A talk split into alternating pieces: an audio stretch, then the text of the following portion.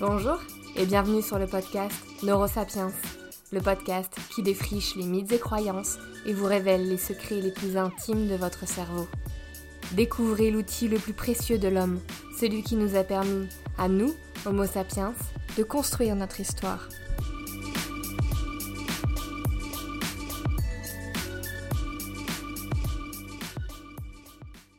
Bonjour à tous, j'espère que vous allez bien. Aujourd'hui, on va parler de la créativité. Cet épisode est un petit peu spécial puisque c'est un épisode que j'aimerais dédicacer à ma maman.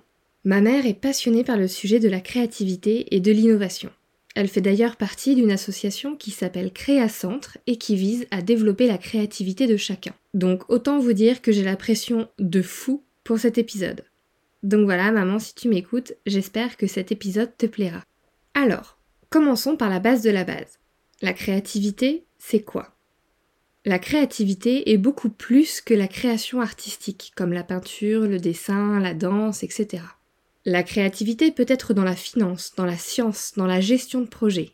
Elle est présente dans tout ce que l'humain touche. Par définition, la créativité est la capacité à produire un travail original, novateur et inattendu, mais aussi pertinent, approprié et utile. La pensée créative, c'est sortir des sentiers battus pour développer des idées et comportements nouveaux. Et pour ça, votre cerveau va analyser toutes les informations de l'externe qu'il perçoit, les combiner entre elles, les plier, les casser et les confronter à toutes les autres informations qu'il possède déjà, nos souvenirs, nos pensées et nos émotions. Dès lors, la créativité repose sur des processus cognitifs dits de haut niveau ou encore exécutifs comme la mémoire de travail, l'attention, la flexibilité mentale, mais aussi la pensée abstraite. La créativité n'est pas créer quelque chose à partir de rien, mais déformer, combiner, mixer ce qui existe déjà. La créativité humaine est quelque chose d'incroyable. C'est grâce à elle que notre société évolue sans cesse. On développe, on améliore, on crée, c'est en même temps quelque chose de fondamental à notre espèce et d'unique, mais aussi quelque chose de très personnel pour chaque individu. D'où vient cette capacité humaine unique? Quels processus neuronaux rendent possible l'émergence de nouvelles idées? Comment pouvons-nous tous développer cette capacité incroyable? La créativité étant un vaste sujet, aujourd'hui je vais m'atteler à trois choses. Premièrement, démanteler le mythe que la créativité vient du cerveau droit. Deuxièmement, montrer comment naît une idée dans le cerveau. Et troisièmement, vous prouvez que la créativité s'apprend et peut tout à fait se développer dans le cerveau.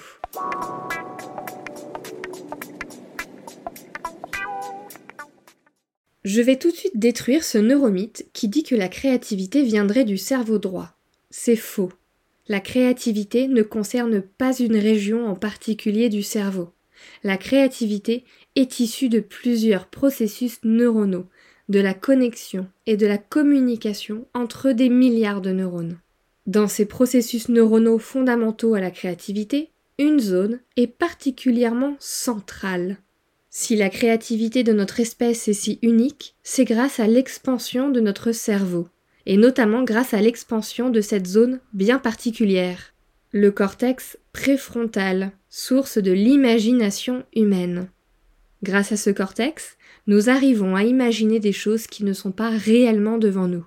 C'est ce qu'on appelle l'imagerie mentale. Pour illustrer le rôle central du cortex préfrontal dans la créativité, nous allons nous baser sur une étude menée par Emmanuel Voll de l'Institut du cerveau de Paris, l'ICM. Dans cette étude, Voll a exploré la capacité créative de 29 patients présentant des lésions cérébrales au sein des lobes frontaux. Pour cela, les patients ont passé deux types de tests. Le premier consiste à trouver un lien entre trois mots qui ne sont pas habituellement associés. Par exemple, quel mot est lié à la fois aux mots attaché, pont et social? La réponse est le mot lien.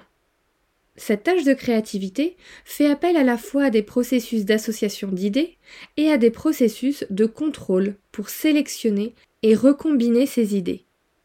La deuxième tâche, dite des associations libres d'idées, consiste à donner un mot au patient et à lui demander soit le premier mot qui lui vient à l'esprit, soit un mot qui ne lui est pas habituellement associé.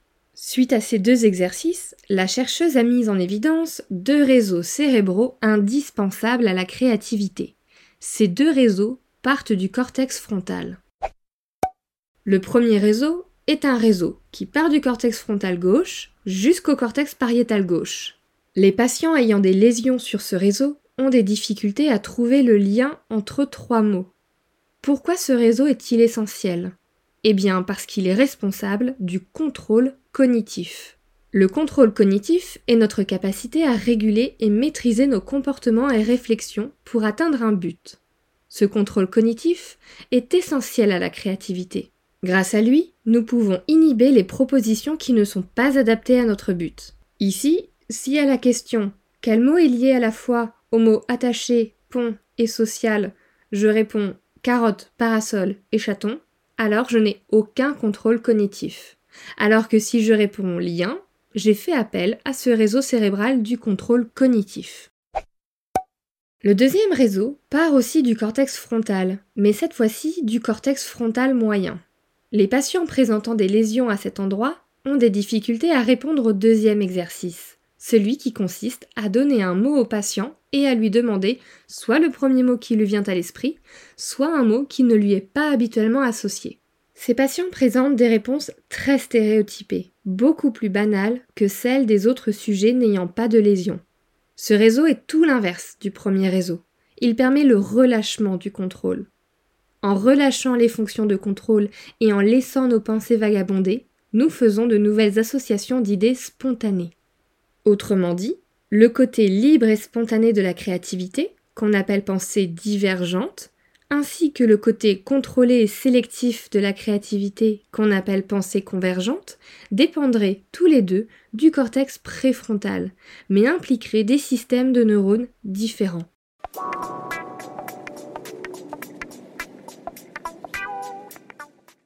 Petit focus à présent sur ce côté libre et spontané de la créativité qu'on appelle pensée divergente.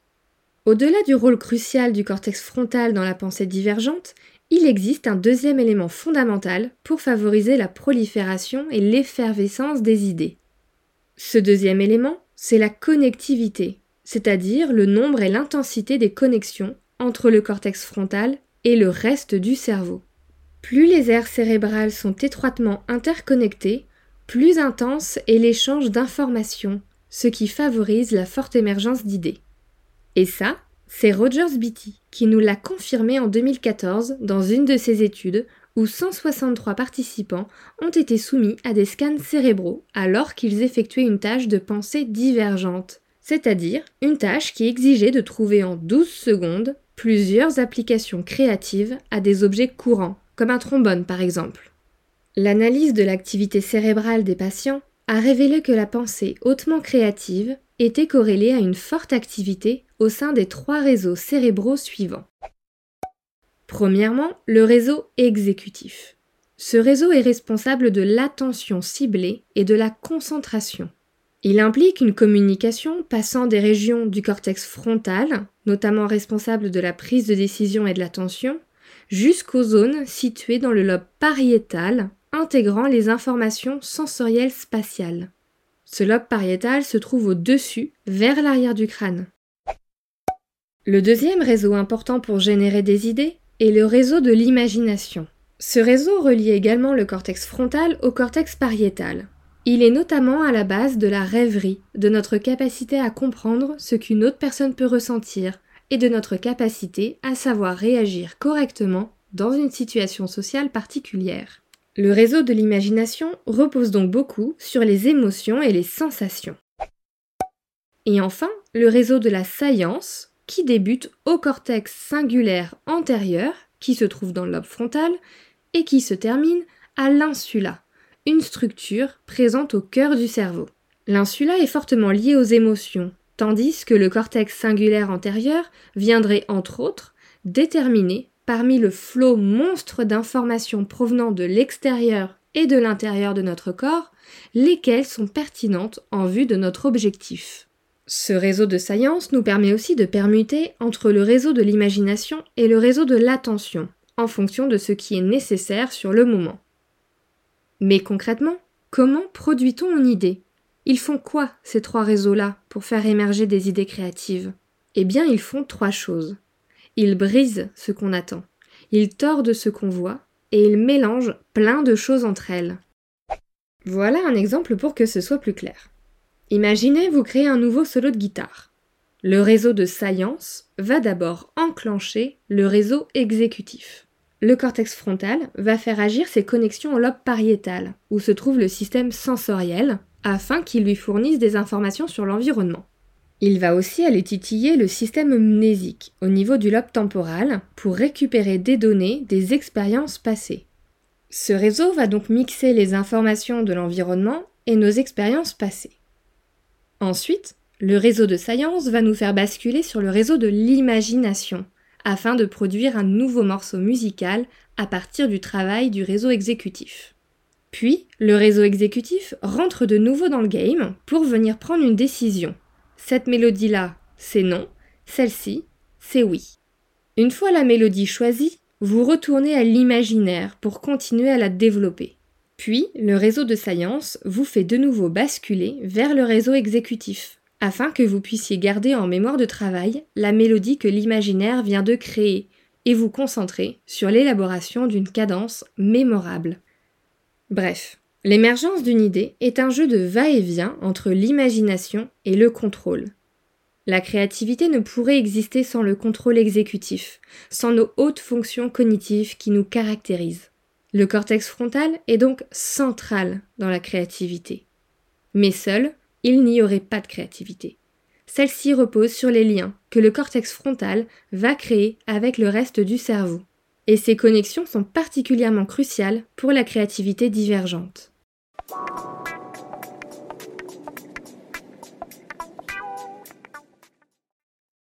Une question qui m'a souvent été posée, et je profite de cet épisode pour y répondre, c'est peut-on développer la créativité? Eh bien, la réponse est oui. La créativité n'est pas réservée à quelques personnes chanceuses. Quand on part du principe que la créativité est favorisée par le nombre de connexions présentes dans les réseaux cérébraux entre le cortex frontal et le reste du cerveau, alors on sait que la créativité peut être développée grâce à la plasticité cérébrale. Pour vous prouver que la créativité se développe, je vais me baser sur une étude reproduite de nombreuses fois. Dans cette étude de l'université de Drexel aux États-Unis, les chercheurs ont mesuré l'activité électrique du cerveau de 32 guitaristes de jazz en pleine séance d'improvisation. La qualité de leurs prestations était ensuite jugée par un panel d'experts musiciens et musiciennes. Ce jury évalue la qualité des prestations en se basant sur leur créativité et sur leur justesse technique. L'équipe de recherche a observé que les performances reconnues comme étant plus créatives étaient celles des guitaristes expérimentés, tandis que celles reconnues comme moins créatives étaient celles des guitaristes plus novices. Et ces différences de créativité étaient visibles dans le cerveau. Les joueurs novices utilisaient des processus neuronaux plutôt conscients, alors que les joueurs expérimentés utilisaient des processus neuronaux inconscients, faisant jouer alors leur intuition. Je vous renvoie à l'épisode sur l'intuition où je vous racontais qu'elle était majoritairement basée sur l'expérience. L'activité cérébrale associée à la créativité pourrait donc évoluer au fil du temps grâce, entre autres, à l'expérience et à l'entraînement. Et oui, la créativité, ça s'apprend. Personne ne reste coincé avec un cerveau non créatif. Nos réseaux neuronaux sont flexibles. Alors travaillez-les. Par exemple, voyagez, lisez, ou encore portez plus souvent attention à votre environnement. Mais voyez vraiment votre environnement, ne le regardez pas passivement. Souvenez-vous, la créativité commence par les informations sensorielles que notre cerveau récolte de l'extérieur. Portez votre attention sur un environnement de plus en plus large. Plus votre cerveau aura d'informations à exploiter, plus il pourra les lier à d'autres. Aussi, entourez-vous de gens différents de vous. Nous avons besoin de la diversité pour être créatif. Essayez des choses nouvelles aussi, ça aidera à sortir de l'attendu. Et pour finir, pour être créatif, il faut sortir de la tendance du cerveau qui est d'aller vers le plus évident, le plus automatique, vers ce qu'on a déjà fait avant. Souvenez-vous de l'épisode sur la paresse. Le cerveau va vers ce qui lui prend le moins d'énergie. Sortir des sentiers battus et être créatif demande de l'énergie supplémentaire au cerveau. La créativité doit donc être un acte volontaire pour lutter contre un instinct d'économie d'énergie. L'épisode sur la créativité touche à sa fin. J'espère qu'il vous a plu. Cet épisode était un peu plus technique que les autres, mais je trouve ça important d'aborder vraiment l'aspect cérébral de la créativité pour comprendre son fondement. À retenir donc. Premièrement, la créativité n'est pas créer des idées de toutes pièces. Elle est surtout une posture d'ouverture aux informations qui nous entourent et à nos expériences passées pour les mélanger entre elles, les courber, les mixer. Et deuxièmement, la créativité n'est pas que lâcher prise. Au contraire, elle exige deux postures. Une posture d'association d'idées, qui mobilise de vastes réseaux de neurones présents dans tout le cerveau, et une posture de convergence d'idées qui nécessite du contrôle cognitif et fait appel à notre cortex préfrontal et donc à nos hautes fonctions exécutives. On se retrouve la semaine prochaine pour le dernier épisode de la saison 2 de Neurosapiens. S'en suivra une petite pause estivale d'un mois pour reprendre de plus belle en septembre. En attendant, si vous aimez Neurosapiens, je vous invite à aller sur Apple Podcast et à mettre 5 étoiles pour me soutenir. Merci beaucoup de votre écoute et à dans deux semaines.